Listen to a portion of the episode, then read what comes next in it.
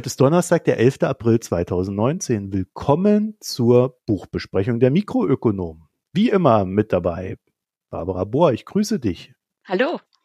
Und Anna, du bist auch dabei, oder? Hallo. Ja. Und der liebe Ulrich ist da. Juhu. Heute haben wir ein ja, sehr schönes Buch zu besprechen. Mariana Mazzucato, Wie kommt der Wert in die Welt? Von Schöpfern und Abschöpfern. Ulrich, was bist du denn für ein Typ? So ein Schöpfer oder ein Abschöpfer? Ich wäre gerne Abschöpfer, bin aber leider Schöpfer. ähm, ja, so sieht's aus. Das heißt, du verdienst nichts, ne? Das ist so die. die ja, so ist es. Ich schöpfe Podcasts mit euch zusammen, ne? Und schöpfe nichts ab oder fast nichts. So ist es.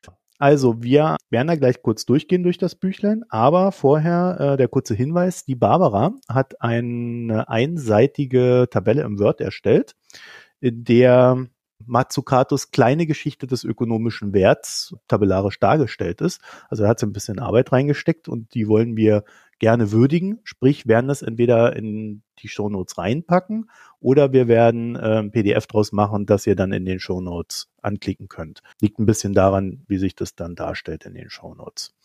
Also da könnt ihr dann gerne reingucken und ja, vielen Dank dafür, Barbara. Bitte, bitte. Und jetzt, Barbara, die Frage, worum geht's denn in dem Buch? Vielleicht äh, fangen wir mal bei der Autorin an, denn das hilft schon mal, das Buch auch etwas einzuordnen. Mariana Mazzucato ist eine Ökonomieprofessorin, die derzeit sehr ge gut gehandelt wird. Sie ist auf Buchtour, weil sie das Buch letztes Jahr in Englisch veröffentlicht hat und jetzt ist es im März auf Deutsch erschienen. Diese Woche ist sie in Spanien und sie gilt als sehr innovative Denkerin. Das hat nichts nur, nicht nur damit zu tun, dass sie Innovationsmanagement lehrt und in diesem Thema forscht, sondern das hat auch mit ihren Ideen zu tun, obwohl diese innovativen Ideen mit einem ganz altbackenen Akteur zu tun haben, nämlich dem Staat. Sie hat schon mal 2014 ein Buch geschrieben, in dem sie gesagt hat, dass wir in der modernen Ökonomie den Staat quasi aus der Wertschöpfung vertrieben haben, ihn zum Zugucker, zum Enabler gemacht haben und wie es dazu kam, dem geht sie in diesem neuen Buch The Value of Everything oder auf Deutsch Wie der Wert in die Welt kam, dem geht sie danach und das macht sie sehr ausführlich, auch vom historischen. Das brauchen wir hier jetzt, glaube ich, nicht alles zu wiederholen. Marco hat ja gesagt, da gibt es diese Tabelle in der man nachlesen kann, wie sie die Entwicklung, was überhaupt wert ist, nachzeichnet, und zwar von den Merkantilisten, in denen der Staat auch noch prägend war für das Wirtschaftsgeschehen, über die Klassik, die Marginalisten, die Neoklassik Keynes bis zur äh, jetzigen Public Value Diskussion, der sie teilweise dann auch angehört. Und ihr Anliegen ist es wirklich, dem Staat wieder eine aktivere Rolle zuzugestehen in der Innovation, in der Gestaltung der Wirtschaft. Das kann er nämlich. Und sie zeigt jetzt hm, anhand der Geschichte, wie der Staat hier quasi so richtig von anderen Akteuren rausgetrickst worden ist und ähm, an den Rand gestellt worden ist. Stattdessen haben sich vor allem, das wird jetzt kein Hörer und keine Hörerin wundern, stattdessen hat sich als Schöpfer, nämlich als Abschöpfer der Finanzsektor ausgebreitet. Aber die sind es gar nicht alleine, sondern sie analysiert auch die ganze Finanzialisierung der Realwirtschaft. Sie stellt nicht nur jetzt die Banken als die Bösen dahin, sondern sagt, ja, auch die Corporates, die großen Firmen haben ihren Anteil daran und auch die großen geliebten Internetfirmen, die so, das nennt sie Innovationswirtschaft, auch die haben im Grunde genommen den Staat ausgenutzt. Sie haben die Ideen, die vom Staat wesentlich finanziert worden sind, also die Beispiele sind wie immer das Internet, das Web, ähm, oder auch die GPS-Daten. Die Unternehmen schöpfen ab, was der Staat geschaffen hat und sie danken es dem Staat nicht. Also vor allem zeigen sie das auch, indem sie möglichst keine Steuern zahlen. Und das muss ein Ende haben, weil durch diese Wertabschöpfung der großen Firmen kommt es einfach zu größeren Verzerrungen und zu Ungleichheit. Äh, und das möchte sie gerne beenden. Deshalb nennt sie auch das, was sie vorhat, eine Ökonomie der Hoffnung. Dafür braucht sie 350 Seiten. Ich habe jetzt nicht ganz so lange gebraucht, aber ich glaube, jetzt habe ich erstmal auch genug erzählt. Das ist so der Inhalt des Buches. Habe ich irgendwas Wichtiges vergessen? Ich weiß nicht ganz genau, an, an wen sich das Buch wendet. Also es ist erstmal an vielen Stellen deutlich detaillierter als viele Bücher, die wir bisher gelesen haben. Ne, also es ist der, der geschichtliche Herleitungsteil, wo sie halt herleitet, wie sich der Wert ergeben hat, was ja dann bis zur Berechnung des BIPs geht, ähm, was sich ja auch vor, was war mir gar nicht bewusst, eigentlich erst vor 50 Jahren mal so größer, großartig nochmal geändert hatte, indem der Finanzsektor dann damit reingewandelt, äh, reingewandert ist, der vorher quasi gar nicht berücksichtigt wurde. Ähm, das ist schon sehr ausführlich und da waren für mich auch noch jede Menge Sachen drin, die ich an der Uni selber nicht gelernt habe, weil das Thema ähm, Wirtschaftshistorie und Wirtschaftsgeschichte an also selbst wenn man was in die Richtung ähm, studiert hat, ja doch ein Fach ist, was äh, ja oh, eigentlich nur angeschnitten wird und ähm, sehr sehr viel davon unter den Tisch fällt. Das fand ich eigentlich ganz interessant zu lesen. Allerdings glaube ich schon, dass das auch relativ relativ nerdig ist. Ne? Also ich weiß jetzt nicht, ob das so, ein, so eine richtig breite Leserschaft ähm, finden würde. Wir, wir verlinken euch die Tabelle, ähm, die die Barbara ja gemacht hat. Und da könnt ihr diese ganzen Abschnitte und Entwicklungen sehen, wie ähm, der Wert in der Ökonomie immer betrachtet wurde und wie sich das halt auch über die Jahrhunderte verändert hat und wie sich da auch Details ähm, dann später noch verändert haben. Und ähm, Spannender fand ich dann den hinteren Teil des Buchs, wo ich eigentlich bin ich ja auch über dieses Innovationsthema auf die Mazzucato aufmerksam geworden. Und da greift sie dann an diese Sachen wieder ran und versucht dann halt Märkte und nicht funktionierende Märkte oder wie sie ja sagte, ähm, unter Rückruf auf Adam Smith sagt, es gibt halt ähm, Märkte, die funktionieren, es gibt Märkte, die nicht funktionieren. Und für Adam Smith waren immer Märkte, die nicht funktionieren, Märkte mit Rente. Ne? Also Märkte, in denen man Geld verdienen kann, ohne dafür was zu tun. Also ohne dafür arbeiten zu müssen, ohne dafür im Wettbewerb zu stehen. Und äh, diesen hinteren Teil des Buchs fand ich ähm, auch, ähm, also jetzt für die Allgemeinheit, interessanter und spannender als die erste Hälfte des Buchs. Das Doofe ist, man kann den zweiten Teil, glaube ich, nicht lesen, ohne den ersten Teil gelesen zu haben, weil da werden schon ein paar Begriffe eingeführt und ein paar Sachen erläutert und hergeleitet, die du dann in der zweiten Hälfte brauchst. Ja, außer du weißt sie, dann kannst du sie natürlich Klar. überspringen. Ne? Genau. Oder du liest die Tabelle von der Barbara. Ja, aber das reicht nicht. Also das ist ja nur ein Überblick. Also da musst du schon ein bisschen mehr wissen. Ne? Also ähm, Produktionsgrenze. Ne? Was ist, äh, was gilt als produktiv und was gilt als unproduktiv? Und so Begriffe werden halt am Anfang auch alle hergeleitet. Und ich glaube, die hat, hat man in der Allgemeinheit so nicht drauf. Ja, auf der anderen Seite wird aber auch so viel wiederholt von dem, was sie vorher geschrieben hat, dass, also mal zur Einschätzung, äh, bis zu Kapitel 6, inklusive Kapitel 6 würde ich sagen, ist es historisch und dann ab Kapitel 7 kommt sie dann zu ihrem eigentlichen Thema, was dann bis inklusive Kapitel 9 geht. Ja, da reden wir dann aber über 100 Seiten von mhm. 360 oder sowas. Fandest du es denn gut dargestellt, Anna? Also hast du jetzt verstanden, was Wert ist und warum das alles problematisch ist? Also ich muss auch nochmal deshalb also wiederholen, was der Ulrich gesagt hat, dass jetzt auch bei mir im Studium geht es eigentlich gleich mit der Neoklassik los. Und es war auch so, dass wirklich so Wirtschaftsgeschichte ist ein Wahlfach und wenn du das nicht genommen hast, dann wurde das gar nicht eingeordnet. Und das muss ich schon sagen, dass das auch für mich nochmal interessant war, sich das zu wiederholen, sagen, wie wird das denn geschichtlich eingeordnet? Und aha, früher war das nicht so. Eigentlich gefällt es mir schon, wie sie schreibt, aber immer wieder wird sie dann wirklich sehr wertend und auch emotional. Und das kommt mir dann so vor und das finde ich dann schwierig, wenn, ich weiß nicht, wie das euch ging, dass also es geht um Staat, es geht um Firmen und so wie sie schreibt, wird es so personifiziert und auch pauschalisiert. Also die einen sind ein bisschen die Bösen, die dort und die anderen sind die da und so. Und mit sowas komme ich nicht zurecht. Ich weiß nicht, wie es euch da gegangen ist. Ja, gerade wenn es einen wissenschaftlichen Anspruch hat. Ne? Genau. Also ähm, ich muss sagen, gerade so dieser, dieser letzte Teil, der ist mir ziemlich auf den Keks gegangen, weil sie gut, klar, also man kann Kapitalismus kritisieren, man muss ihn auch kritisieren und da, wo es schief läuft, äh, soll es ja auch nicht äh, irgendwie äh, zurechtgebogen werden und gesagt haben, es läuft ganz toll.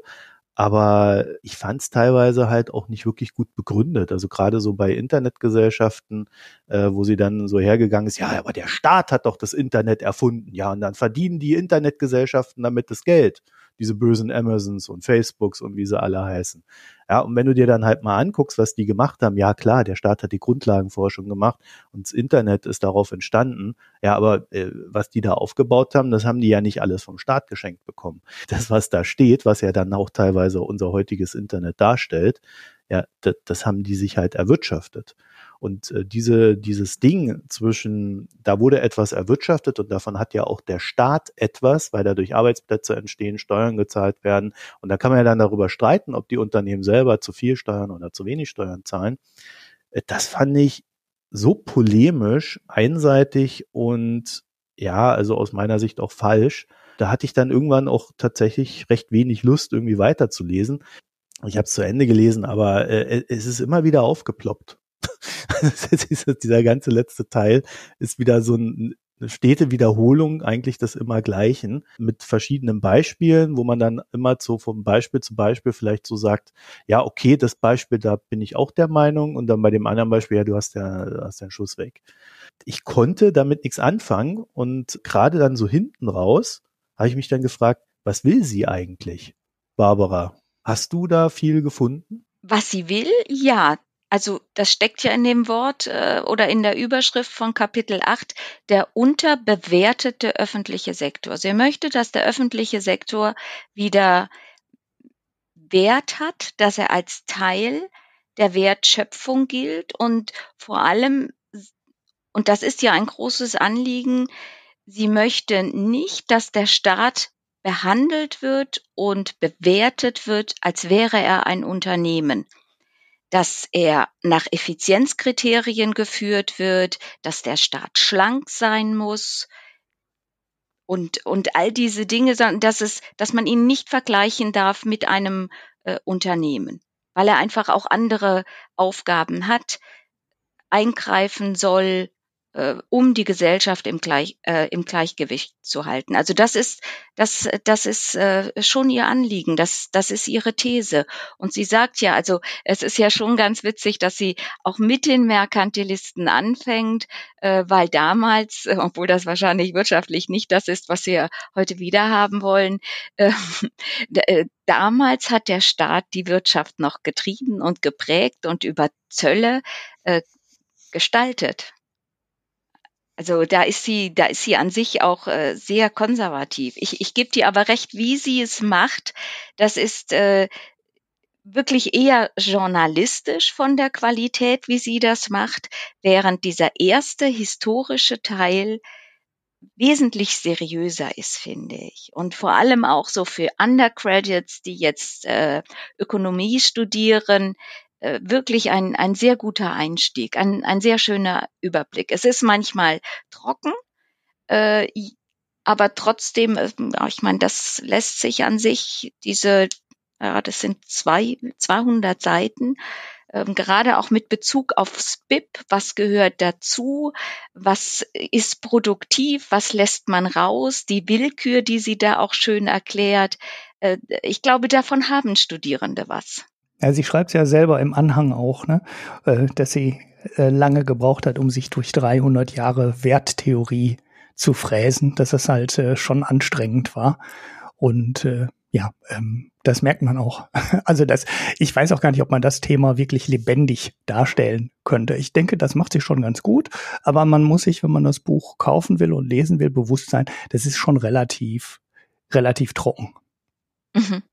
Ja, aber ich, man kann es trotzdem gut lesen. Ne? Also es sind jetzt keine ähm, unglaublichen Bandwürmsätze äh, Sätze drin, so das ist schon ganz gut geschrieben, aber es ist halt ähm, ja schon ein relativ trockenes Thema und man muss auch wissen, eigentlich fand ich auch am Ende, dass es durchaus sinnvoll war, das so herzuleiten. Ne? Also es ist jetzt nicht so, als würde der, der erste, das hörte sich jetzt gerade so ein bisschen so an, als würde der erste Teil des Buchs und der zweite Teil des Buchs so nebeneinander stehen ich äh, finde eigentlich, das ist trotzdem ganz gut hergeleitet und man braucht den ersten Teil, um dann im zweiten Teil das zu verstehen.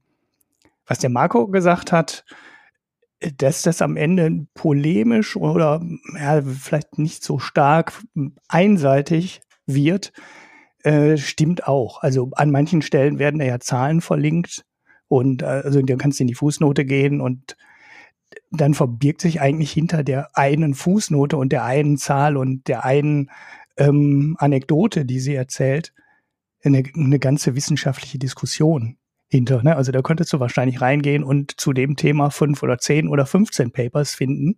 Das wird aber so in dem Buch natürlich nicht thematisiert, sondern sie pickt sich dann quasi so die extremste Studie raus und verlinkt genau diese extreme Studie. Ja, da muss man schon wissen, dann, da muss man schon wissen, aus welcher Ecke sie kommt und äh, was sie möchte, um das dann nicht ganz so 100 Prozent für bare Münze zu nehmen, wie man das vielleicht äh, nehmen könnte, wenn man jetzt das Buch ähm, ja ohne Vorwissen liest. Das fand ich auch. Also das schon, geht dann schon sehr in eine Richtung und da wird halt nicht mehr, nicht mehr diskutiert. Es fehlt mir gewisse Neutralität in dem Sinn zum Beispiel schon auch im geschichtlichen Teil. Wenn jetzt von der Werttheorie dann zu den Neoklassikern, wo sich das Ganze eben, wie man sagt, dann subjektiviert über den Preis, und das ist ja das, was, so wie ich verstehe, was sie anprangert und sagt, dass damit der Wert eigentlich verloren geht und dass die Wertediskussion. Und ähm, dieses für sie, also oder so wie mir das aufgefallen ist in dem Buch, sie bewertet ja selber auch sehr viel, also macht es ja auch subjektiv und diese Frage immer nach Objektivität, was ist denn wertvoll? Darüber diskutiert sie gar nicht, weil das ist das, was mir aufgefallen ist. Ich finde das so schwierig. Weil ich weiß nicht, es gibt einen, ich kann es nicht mehr ganz her sagen, aber es gab einen Abschnitt über den Staat und staatliches Fernsehen. Und da hat sie nur so in zwei Sätzen irgendwie so, ja, eben der Staat, wenn er doch dann, der, der zeigt doch auch Dokumentarfilme, das ist doch wertvoll und nicht immer nur irgendwie die Soaps. Und damit wertet sie. Also sie definiert auch ist, was ist wertvoll und was nicht. Und ich finde sowas schwierig. Und das ist ja vielleicht einer der Vorteile, wenn ich das sehe, wenn man über den Preis. Ich verstehe schon, was sie möchte, aber es gibt keine kritische Auseinandersetzung über einen objektiven Wert. Was ist denn wertvoll? Und vielleicht findet sie Facebook total blöd, aber andere finden das gar nicht so schlecht. Und das finde ich finde das schwierig. Ja, ich glaube, das ist auch eins der größten Probleme von dem Buch, dass es zwar ein Riesenfass aufmacht, nämlich was ist Wert und wo kommt er her, aber diese Wertdiskussion in einer Art und Weise führt, der ich ehrlich gesagt nicht so richtig folgen kann oder vielleicht auch folgen will, weil so diese grundsätzliche Basis, wie du es gerade auch genannt hast, was genau ist denn Wert in unserer Gesellschaft und was ist denn vielleicht auch etwas wert, was keinen Marktpreis hat? Ja, also dieser ganze Care-Arbeitsbereich wäre dafür ja ein, ein, super Beispiel. Entweder gibt es da gar kein Geld oder es gibt sehr wenig Geld. Den hat sie völlig ignoriert. Stattdessen hat sie halt so, ich will jetzt auch nicht zu fies, aber das ist so, so Richtung Popkultur geht das, ja. Also man basht gerade Amazon, also kommt Amazon da rein. Facebook-Kritik, oh ja, da muss man unbedingt draufhauen. Ja, Netflix äh, und, und, und so weiter. Ne? Also das sind so so kam mir das vor. Es werden viele, viele Sachen so abgehandelt, weil man sie halt abhandeln muss. Aber in die Tiefe ist sie bei keiner dieser Sachen gegangen. Und äh, oft ist sie halt, diese Tiefe hat sie damit auch vermieden, dass sie eine sehr starke Meinung dazu hatte.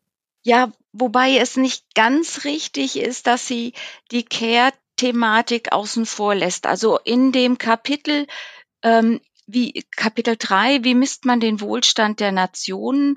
Da erwähnt sie schon sehr deutlich und gibt auch Beispiele, wo Wertvolles zerstört wird ähm, und keine Auswirkung hat auf, äh, auf äh, die Gesamtrechnung, also Umweltschäden zum Beispiel sondern umgekehrt. Also wenn Umweltschäden entstehen und die werden beseitigt oder müssen beseitigt werden, äh, dann wächst sogar noch das, ähm, ähm, das, das BIP oder auch, dass die ganze ähm, Tätigkeit zu Hause überhaupt keinen Wert bildet, nicht in diese volkswirtschaftliche Gesamtrechnung eingeht.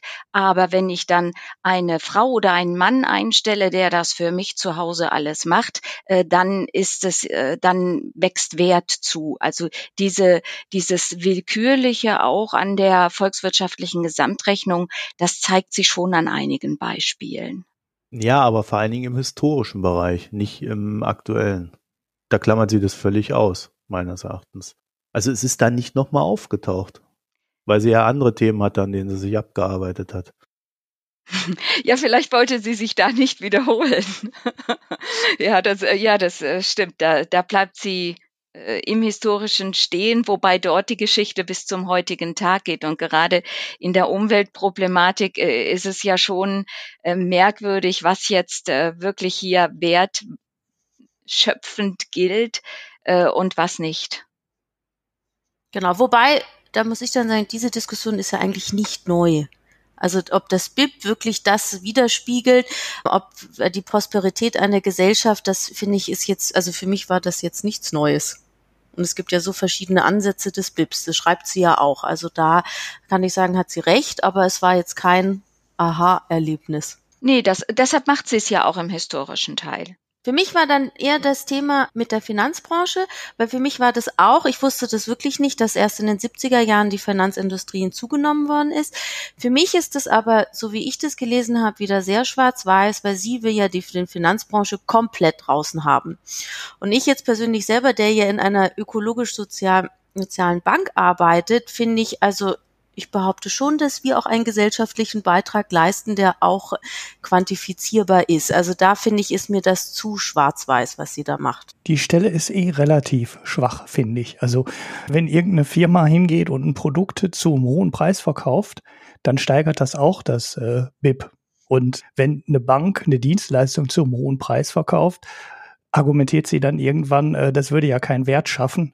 Aber wenn jetzt Apple iPhones mit 50 Prozent Marge verkauft, dann ähm, bringt das auch mehr BIP, als wenn Apple iPhones um mit plus minus null verkauft, weil dann bringt es halt nur die Hälfte an Wert.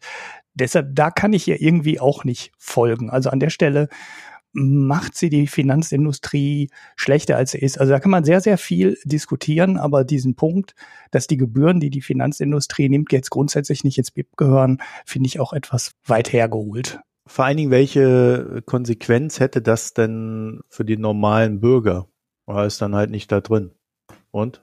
Also verbessert sich dadurch mein Leben oder wird es schlechter? Ich glaube, Ihre Argumentation an der Stelle ist die, dass mit der Aufnahme des Finanzsektors ins BIP, dass sich dadurch der Finanzsektor wie verselbstständigt hat oder hm, das Gefühl hatte, also zumindest suggeriert sie das, sie sagt das nicht so, weil es natürlich auch überhaupt nicht belegbar ist, dass es, ähm, das klingt so mit. Ähm, also sie sagt, äh, das war wie eine Aufnahme in die Normalität. Vorher waren Banken immer so ein bisschen, äh, also halt der Parasit, der Intermediär, der aber äh, über Jahrhunderte geächtet wurde. Jetzt wurden sie ins BIP aufgenommen, sie wurden wie eine normale Firma behandelt und von daher hat sich dann der Anspruch des Finanzsektors entwickelt, so ihre, also ihre Vermutung, dass sie genauso wenig reguliert sein müssen wie alle anderen Firmen. Vorher waren sie eben so das Besondere, der bisschen Aussätzige, den man ja zähmen musste, besonders stark regulieren musste. Und wenn sie, so wie alle anderen produktiven Firmen auch, Teil der Wirtschaft sind, dann haben sie auch den gleichen Anspruch auf Deregulierung wie alle anderen. Nicht Deregulierung, aber auf nicht mehr Regulierung als an alle anderen auch. So habe ich dieses Kapitel gelesen und verstanden. Ja. Ob das richtig ist, ist eine ganz andere Frage, weil sie keine Belege dafür bringt, sondern das ist wirklich sehr spekulativ, was sie hier sagt. Ja, genau. Ich habe ein bisschen anderes Verständnis von der Geschichte, weil natürlich der Finanzmarkt auch sehr gut dazu diente, gerade wenn er Blasen produziert, ein schwächelndes BIP-Wachstum dann auch wieder anzuschieben. Und da ist natürlich der politische Druck zur Deregulierung natürlich durchaus vorhanden. Bloß diese ganzen Punkte, die da dahinter stehen, die hat sie ja schlichtweg gar nicht diskutiert. Also ich, mich hätte da mehr interessiert, beziehungsweise ich hätte gern diese Diskussion gelesen oder auch geführt. Bloß da, da ist sie halt, ja, wie bei allen, ne, nicht bei allen, aber bei vielen anderen Dingen halt echt so ein bisschen schwachbrüstig. Ne? Ja, und vielleicht auch nicht ganz konsequent, weil in der Historie, noch auch bei den Klassikern, als ja um die Produktionsgrenze ging, da war ja, da gab es doch die sogenannte die Katalysatoren oder diese Zirkulationssphäre, die ja vor, also in der gesamtwirtschaftlichen Volksrechnung durchaus eingerechnet werden darf.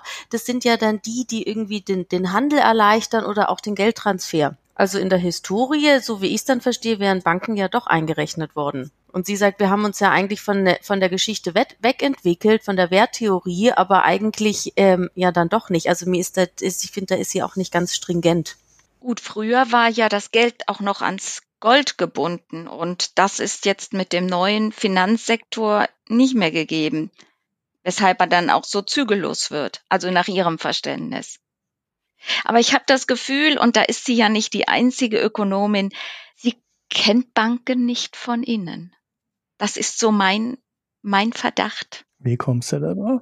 Ja, also dieses ganze Kapitel 4, die Geburt eines Ungetüms, das ist so etwas, was man in, in der Presse nachlesen kann. Das ist nicht so tiefgründig. Und es ist, es ist eben auch dieses Bashing sehr wenig differenziert. Banken leisten ja schon etwas. Warum sollen sie dann nicht auch einen Preis dafür verlangen? Ne, diese, diese indirekten Dienstleistungen, die sie vollbringen, die Fristentransformation, die Liquidität, die Bonitätsprüfung. Ich, ich hatte das Gefühl, das bleibt sehr oberflächlich. Anders als jetzt das Kapitel über die Innovationswirtschaft. Da mehr, also da, da, da schöpft sie Wert aus ihrem früheren Buch auch. Ja, das habe ich auch gedacht. Also ne, das war genau das Thema, wo es wahrscheinlich besser gewesen wäre, das erste Buch von ihr zu lesen, weil ich hätte fast gedacht, ähm, hatte so nachher das Gefühl, nur so ein, ein spe einen spezielleren Aspekt daraus zu greifen, wäre vielleicht ähm, hilfreicher gewesen.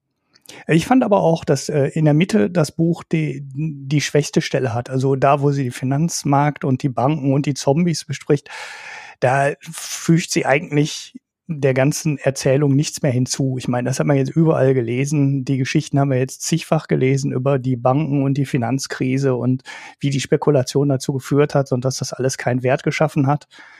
Ähm, da kamen keine neuen Aspekte, Aspekte hinzu und das war, fand ich, war der schwächste Teil. Ich fand den historischen Teil am Anfang gut.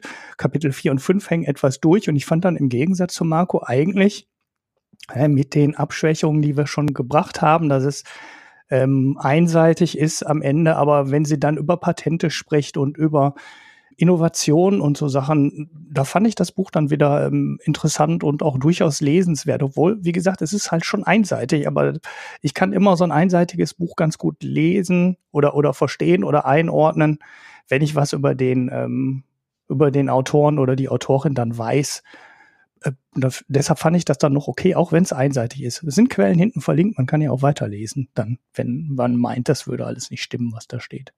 Was ich übrigens auch ganz gut fand, oder ganz gut dargestellt fand, war der Übergang von ähm, Staat zu Wirtschaft, also wo sie erklärt, warum der Staat immer nur so als Umverteiler und als nicht produktiver Teil von vielen Leuten gesehen wird, sondern wo sie dann sehr schön beschreibt, wie aus der Grundlagenforschung dann eine Firma gemacht wird. Und sobald irgendwas aus Grundlagenforschung oder ähm, ja, aus universitären Ergebnissen oder aus staatlichen Investitionen wie äh, in Bildung oder in Straßen oder in Forschung, was Produktives gemacht wird, fällt das ähm, alles, was am Ende hinten rausfällt, immer in den Bereich Unternehmen und Wirtschaft. Und Unternehmen und Wirtschaft können dann da immer stolz drauf sein, obwohl teilweise wirklich große Teile der Vorleistung vom Staat her gekommen sind, die beim Staat aber nie als produktive Leistung gezählt werden, sondern die werden immer nur als Ausgabe gezählt und als Umverteilung und der böse Staat nimmt uns unser Geld weg in der Logik. Also ich überspitze jetzt ein bisschen. Deshalb finde ich auch ihre Überspitzung oder ihre teilweise etwas einseitige Darstellung ähm, durchaus okay und fast sogar angemessen, weil das ähm, Narrativ von vielen Leuten halt genau in die Gegenrichtung geht. Und da ist der Staat halt nur ein Schmarotzer und der nimmt uns nur unser Geld weg und der bremst den ganzen Tag nur die Wirtschaft.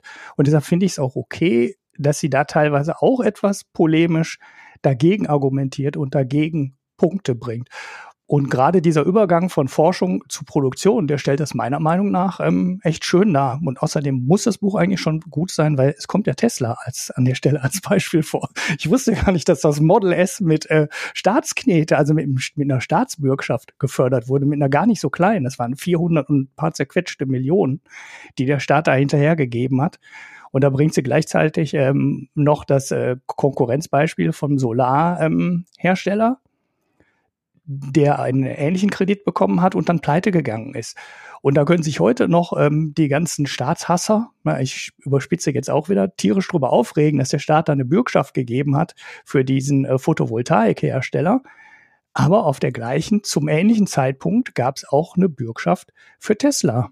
Und die haben damit das Model S in Produktion gebracht. Und da kann man schon, kann man sich schon fragen, warum das eine Beispiel immer permanent durch die Medien ähm, getrieben wird und das andere Beispiel unter den Tisch fällt. Abgesehen davon, dass ich jetzt nicht den Eindruck habe, dass das ständig gemacht wird. Ich kannte dieses Beispiel noch nicht mal, ja, also wo, wo das ständig durch die Medien getrieben werden soll. Äh, ich glaube, da ist dann aber auch so ein bisschen das kulturelle Problem, dass wir hier halt in Deutschland eine ganz andere Diskussion haben als die, die Mazzucato führt äh, im US-amerikanischen Raum, der ja da auch völlig anders tickt als der deutsche. Klar, wir haben auch diese Stimmen, aber das ist alles nicht so exzessiv wie in den USA. Und ich denke schon, dass man da auch ein bisschen aufpassen muss äh, bei der Einordnung, dass man da auch nicht zu viel von ihrer Werbe übernimmt. Aber gerade in diesem Innovationsbereich fand ich halt, wie gesagt, recht schwach begründet. Also wenn ich das so polemisch mache, Ulrich, dann finde ich, muss ich auch fundiert genug dann auch dagegenhalten können und nicht einfach nur die Gegenpolemik fahren. Weil sonst endet so, wie es hier geendet ist, dass man halt immer nur so ein paar Feinjustierungen am System dann auch vorschlägt. Ja, weil das kam ja dann noch oben drauf, dass sie eigentlich nirgendwo in ihrem Buch von ihren Vorschlägen irgendwas substanziell Neues vorgeschlagen hat. Sie schreibt dann am Ende sogar noch so, so lucide, ja, jetzt fangen wir mal an zu denken und das ist die Grundlage dieses Buch. Da habe ich mir gedacht, ja, super, deswegen musste ich es jetzt lesen oder wie. Zu all diesen einzelnen Themen, die sie da auflistet, habe ich eigentlich schon überall was Besseres gelesen. Und das ärgert mich dann, wenn ich dann so einen Klopper da hab, äh, den ich dann auch noch im Urlaub lese und ähm, mir dann so vorstelle, ja, hätte man jetzt auch anders haben können. Ja, ach du Armer, dass du das Buch dich durch das Buch quälen ja. müsstest. Ja, du hast schon recht. Also ich sag jetzt, ich sag jetzt so das Letzte, was ich dazu sage. Ähm, das Internetbeispiel ist auch nicht sonderlich gut gelungen. Ich finde ähm, die Beispiele, die sie zur Pharmaindustrie bringt und den Patenten, okay, ich habe das auch schon alles gelesen, weil mich das Thema auch interessiert. Aber ähm, das finde ich deutlich besser gelungen. Und dieses Privatisierungsbeispiel vom NHS, also von der vom staatlichen Gesundheitssystem, in Großbritannien hm, fand ich auch plausibel und gut dargestellt. Ähm, bei, beim Internet gebe ich dir recht. Also da irgendwie zu sagen, wir haben 1975 das Internet staatlich entwickelt und heute profitiert da Facebook von, das ist, äh, das ist schon ziemlich albern. Ne? Das ist ja genauso, als würde ich jetzt sagen, äh, VW profitiert davon, dass irgend ähm, eine Autobahn durch Deutschland gebaut hat. Ne? Natürlich gäb's, würde VW keine Autos verkaufen ohne Straßen. Das ist natürlich auch historisch ein sehr belasteter Vergleich. Ich habe jetzt extra den Schnurrbart ja weggelassen. Aber ähm, das ist ja dann auch schon ein bisschen, schon ein bisschen doof, weil da muss man dann schon irgendwann sagen, das Internet ist da und die Telefonkabel sind da oder die Autos sind da. Und dann kann man ja nicht quasi Unternehmen so in Airquotes in Haftung dafür nehmen, ähm, dass irgendjemand da die Infrastruktur hingelegt hat, weil das würde ich dann auch schon sagen, das ist eine eigene Leistung der Firma und äh, da verstehe ich ihre Argumentation nicht so ganz. Aber bei der Pharmaforschung ähm, bin ich da schon, bin ich da schon näher dran, obwohl ich da noch nicht durch die Fußnoten gegangen sind. Da schienen mir manche Zahlen auch ein bisschen gefärbt zu sein, weil sie irgendwo schreibt sie vom ganz hohen Anteil an Medikamenten, die quasi direkt aus staatlichen Forschungs Unternehmen rausfallen würden. Bin jetzt nicht so der super Pharma-Freak, aber ich habe mich mal eine Zeit lang für Biotech-Aktien interessiert und hatte schon das Gefühl, dass das nicht überwiegend staatliche Forschung ist, sondern natürlich sind das ähm, Ausgründungen aus Universitäten zu ganz großen Teilen, die Biotech-Firmen. Aber ähm, das ist nicht so, dass die dann äh, aus, aus der staatlichen Forschung rausfallen und dann machen die hier Sching Salabum und dann haben die ihr Medikament fertig, die, die Firmen gibt's alle sechs, acht, zehn, zwölf Jahre, bevor die überhaupt ein Medikament auf den Markt bringen. Wenn sie überhaupt schaffen, ein Medikament rauszubringen. Also das ist ähm, dann auch, ähm, auch da ist die Leistung der Wirtschaft ähm, schon ein bisschen größer, als Mazzucato das da behauptet. Also da kann ich die Zahl, die sie da bringt, nicht unbedingt nachvollziehen.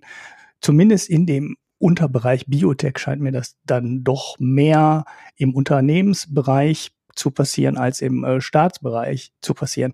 Sie hat natürlich mit vielen Punkten an der Stelle recht, ne? also dass die Firmen heute immer nur Medikamente minimal überarbeiten und dann sofort sich ein neues Patent dafür holen, um wieder 20 oder 25 Jahre mit Patentschutz äh, unfassbare Preise für ihre Patent, äh, für ihre Medikamente aufzurufen. Das stimmt natürlich dann auch alles und da kann man dann auch viel kritisieren. Das ist auch einer der wenigen konkreten Vorschläge, die dann am Ende kommen, ne? die Patent Zeiten zu verkürzen, die Laufzeit auf zehn Jahre oder so zu halbieren, damit die Medikamente früher ähm, freigegeben werden, dass Konkurrenz in den Markt reinkommt und die Medikamente nicht so unverschämt teuer sind. Ja, aber genau das meinte ich ja. Also die Vorschläge, die sie dann bringt, das ist ja erstaunlich. Ich weiß gar nicht, schwach ist vielleicht auch ein falsches Wort, aber das ist ja irgendwie nicht wirklich was, ne, Anna? Also für mich war der Teil mit der Innovation und auch ähm, den ganzen Teil der Pharmabranche doch einiges auch neu. Also ähm, von daher, ich bestimmt, es ist nicht alles ähm, belegt, aber es gab schon für mich Denkanstoße und auch das mit der immer wieder diese Thema, woher kommt eigentlich Innovation? Und dass wir uns immer wieder bewusst werden müssen, dass eben das Kollektive und das Kumulierende ist, das finde ich schon interessant und da kann ich sie auch gut einordnen für mich, was ich noch sagen wollte, ist, dass ich glaube, wenn aus diesem universitären Umfeld ich weiß nicht, wie sich das geändert hat seit meinem Studium, aber dieses irgendwie, was dieses Narrativ, dass sie ja wirklich das aufbrechen möchte, irgendwie privat ist gut, öffentlich ist schlecht, ich kann das schon verstehen. Also wenn sich das nicht geändert hat seit meinem Studium, da wurde uns eigentlich genau das eingebläut. Und ich wiederhole ja auch immer wieder, den, dass ich auch beim Herrn Sinn studiert habe und der hat uns das auch eingebläut. Und das finde ich schon was, wo es vielleicht doch darum geht. Und das ist ja auch bei der Rawbos, was wir besprochen haben, mal diese Narrative oder Mythen oder wie man der Bilder, wie man das nennen möchte. Ich glaube schon, dass das durchaus auch ähm, seinen eigenen Wert hat, dass man einfach mal diese Narrative hinterfragt. Dann kommt aber noch ein Punkt dazu, jetzt weil sie das so eben umdrehen möchte, wo ich nicht ganz zustimme, ist, dass du kannst Unternehmen und den Staat aus einem Grund doch nicht gleichsetzen, weil der Staat benutzt ja schon unsere Gelder. Das sind ja die öffentlichen Gelder. Und natürlich müssen wir da noch kritischer sein als ein einzelnes Unternehmen. Ich finde, man kann das nicht einfach gleichsetzen. Und natürlich, ähm, wo man wirklich sagen muss, okay, welchen Wert schafft der Staat wirklich und ist es sinnvoll und was ist mit der Bürokratie und, und, und, weil es sind ja am Ende unsere Gelder und nicht irgendein Risikokapital oder weiß auch immer, wer Art von Investition, die da gegeben worden ist. Sag mal, Barbara, kann man das Narrativ denn tatsächlich dadurch aufbrechen, dass man die Staatsleistung ins Bild reinnimmt, um das mal in Mazzucatos Forderungen da an dich zu stellen? Das weiß ich nicht, weil äh, ich glaube, das hat sehr viel mit äh, öffentlicher Wahrnehmung zu tun und die gucken jetzt nicht so in die Details, was, was da wie dargestellt wird. Ich glaube, ähm, was, was bei dem Bild, dieses negative Bild vom Staat hat ganz viel damit zu tun, dass der Staat so als, als dicker Koloss gesehen wird. Und ich habe mal eine Volltextsuche gemacht über ihr Buch auch. Also sie bricht diesen Begriff des Staates, der auch so Angst vor diesem großen, übermächtigen nehmen könnte, gar nicht auf. Und ich, da wäre vielleicht der Weg, dass man mal zeigen könnte, wie, wie beweglich der Staat sein kann als Akteur, indem man nämlich mal sagt, was kann eine Region machen, äh, was kann die Gemeinde machen, was kann die Stadt machen. Da passiert Entwicklungspolitik von öffentlicher Hand. Aber das macht sie nicht. Da ist eigentlich die Innovationsfähigkeit, indem man nicht sagt, ach hier, hier, so wie beispielsweise jetzt ein Peter Altmaier kommt und sagt, ich mache jetzt nationale Industriepolitik. Nein, davor haben viele Akteure Angst, weil da ein übermächtiger und auch finanziell sehr starker Koloss ist, der viel Macht konzentriert bei sich.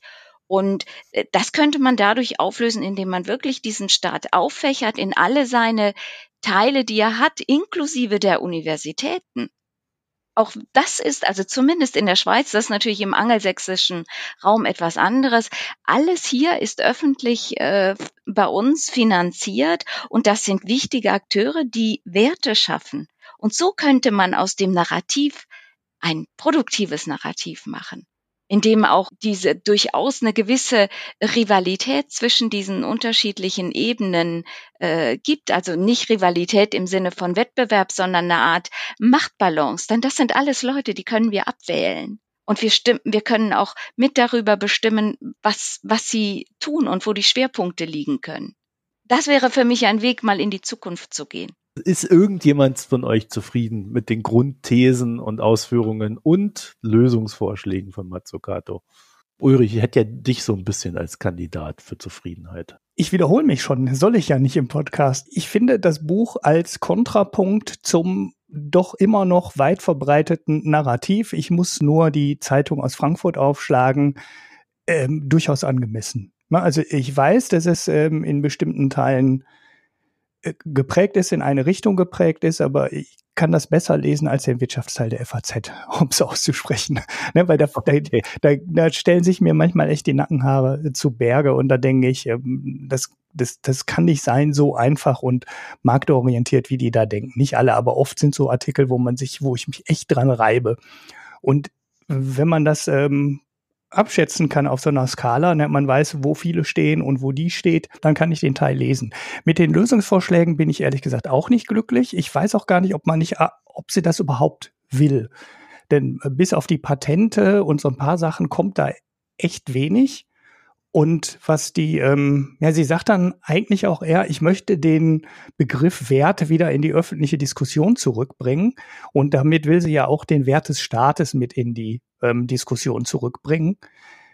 Ja, dann, dann, dann muss man das Buch lesen, als hätte es ein offenes Ende. Weil da kommt halt, da ist, da kann man jetzt nicht den Deckel drauf machen und sagen, so, da sagt sie jetzt am Ende konkret hier 1, 2, 3, 4, 5, das sind die Forderungen, ne, Future, äh, Fridays for Future und das sind unsere sechs Forderungen oder wie viel die gerade, äh, wie viel das auch gerade eben sind. Und äh, darüber kann man dann weiterreden. Nee, das ist schon ein Buch mit offenem Ende, das muss man schon sagen. Anna, wie erging es dir? Ich hatte schon Lesefreude und dann mal wieder nicht und dann wieder Lesefreude.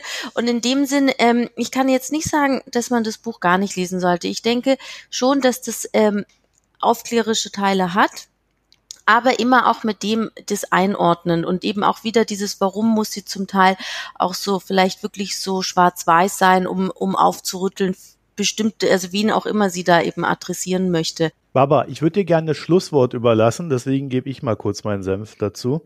Normalerweise lese ich Bücher, wenn ich Zeit habe, äh, einfach so runter. Bei Matsukato musste ich ziemlich kämpfen, überhaupt 50 Seiten am Tag zu schaffen und ich hatte sehr viel Zeit in meinem Urlaub. Ich habe mich eher gequält und es äh, lag, glaube ich, durchaus an der Einseitigkeit, die ich äh, nicht gerne genieße.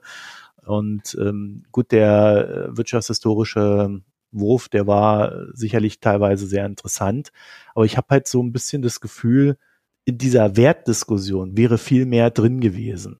Ja, also sorry, aber ich finde es einfach den, den letzten Part in großen Teilen ziemlich platt und äh, dadurch hat sie sehr viel verschenkt. Und wenn ich das dann so lese, sehe ich vor allen Dingen, wie viel sie verschenkt hat. Und das dachte ich gerade bei jemandem, der so gehypt wird wie sie in den letzten Monaten oder auch Jahren teilweise, da hätte ich einfach mehr erwartet das hat's mir dann doch ziemlich vergällt. Deswegen, also, boah, ja, ich würde mal sagen, eher, eher nicht lesen. Da gibt's bessere Bücher.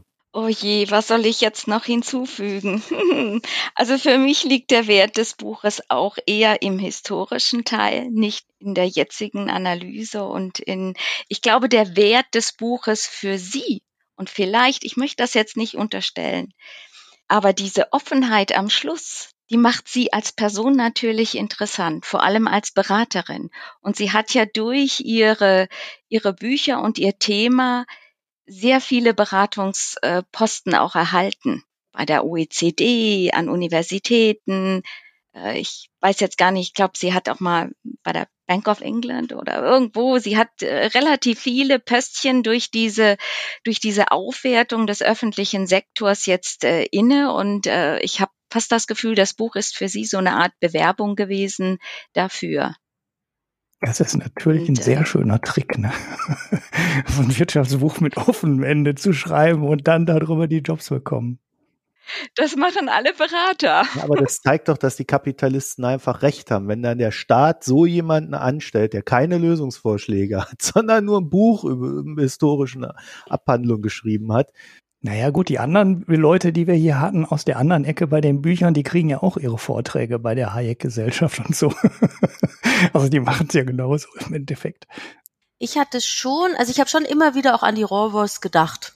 Weißt du, die, die Donutökonomie. Ich sehe schon in den Ansätzen Parallelen, also dass es eben um diese Narrative geht, Bilder und dann kam und dann historische Einordnung. Das, das finde ich interessant.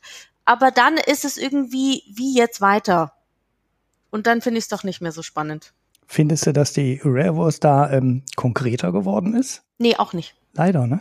Sie ist nur in dieses auch, wo das Geschichtliche, diese ganze, woher kommt die Mathematisierung, das irgendwie, dass das wie eine Art Umwelt, also äh, Naturwissenschaft wird oder der Vergleich, ähm, dann, dass sie auch eben versucht, auch da bestimmte Narrative aufzulösen. Das ich habe solche so wirklich immer wieder an sie gedacht und so Parallelen, dann doch auch wieder sehr werten und emotional und dann gleichzeitig aber sagt, ja, und jetzt?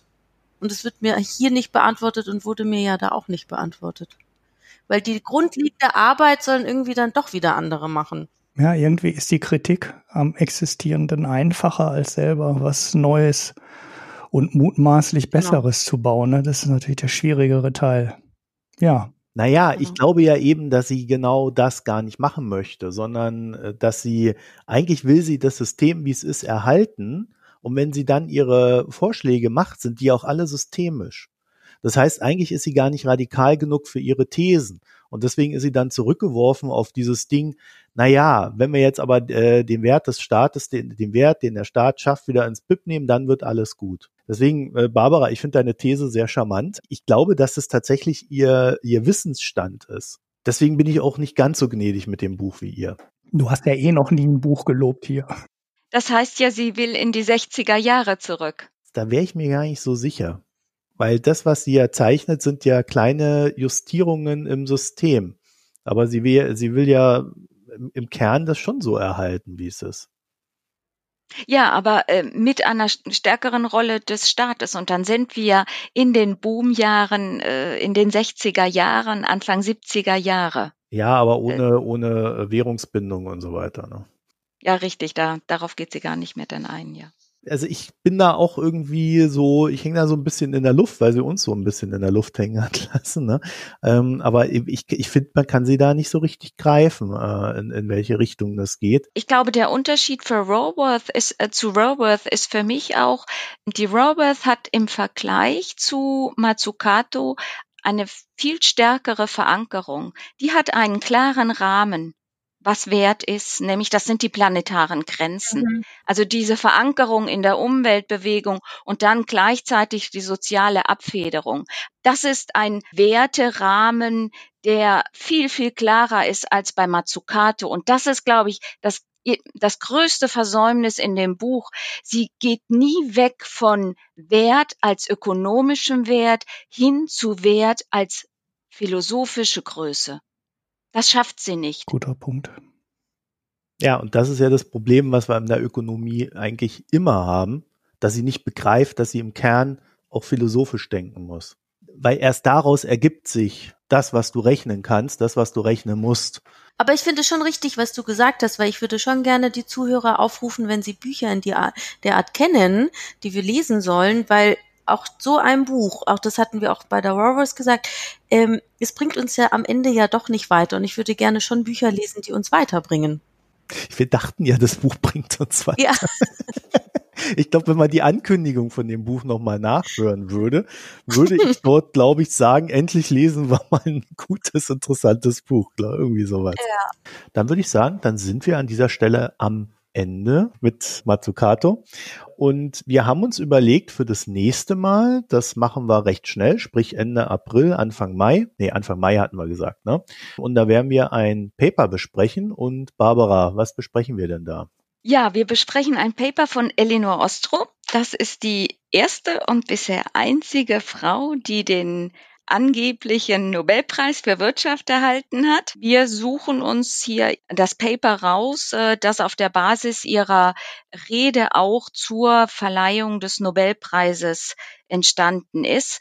Ich schaue mal, ob das nicht sogar öffentlich zugänglich ist, dann könnten wir es gleich auf den Blog stellen und alle könnten mitlesen. Und darüber schauen wir uns das mal an, denn Elinor Ostrom ist jetzt nach Matsukato ein sehr gutes Thema, weil sie geht eigentlich über Märkte und Staaten hinaus und schaut sich an, wie man hier äh, pol aus polyzentrischer Sicht hier komplexe ökonomische Systeme steuern kann. Und sie ist da sehr, sehr innovativ.